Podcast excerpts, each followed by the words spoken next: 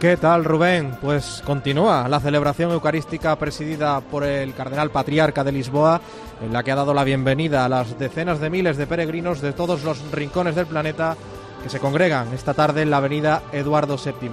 La imagen desde el stand de Cope es, Rubén, espectacular. Si echas la vista al horizonte, lo que predominan son las banderas de todas las nacionalidades que dan un colorido especial a esta avenida de la capital portuguesa. Y ya si te fijas en los rostros de cada uno se perciben esas ganas de verse impresionados por esta experiencia única. La presencia de españoles, ya sabes que es muy destacada, somos el país que más peregrinos aporta esta JMJ. Todos ellos viven con emoción el inicio de este evento.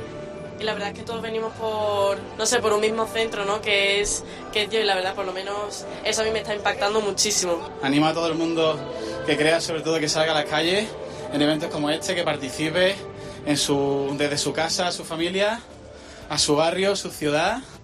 El testimonio de los jóvenes españoles en Lisboa. Aquí continúa la apertura de la JMJ que estamos contando en Cope cuando comienza ya a caer la tarde en Lisboa.